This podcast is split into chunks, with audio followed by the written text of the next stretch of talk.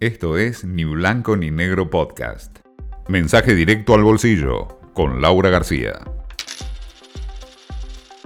Llegó la semana de las audiencias públicas para determinar el precio del gas, estrictamente el precio del gas, de su transporte y su distribución es ya la quinta oportunidad en que se realiza este esquema relativamente nuevo de eh, participación ciudadana.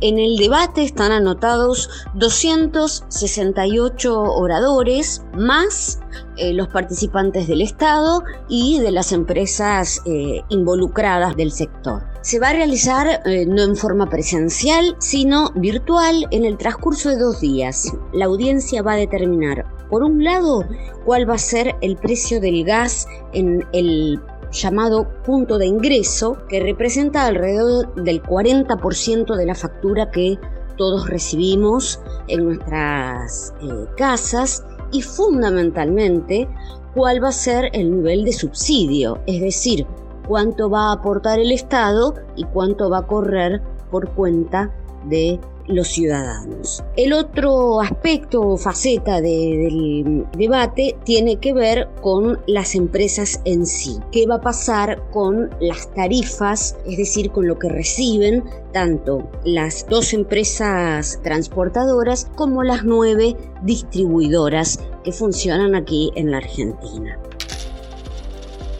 Hay también esta semana ya mm, más a tono con lo que es el bolsillo doméstico, una gran promoción. Se llama Electrofest 2021, una gran movida, ¿no? Para tratar de impulsar el consumo de todo lo que es tecnología y electrodomésticos. Es ya la quinta edición y tiene la particularidad, a diferencia de otras de esta naturaleza, que no va a ser eh, solo online, sino que se van a poder aprovechar las oportunidades eh, tanto en forma presencial, yendo a las sucursales, como por teléfono. Lo más llamativo que están utilizando además las empresas como eh, motor eh, de promoción es eh, un descuento de hasta el 35% en algunos productos y planes de 18 cuotas sin interés. ¿Va a haber suficiente stock? Se preguntan algunos.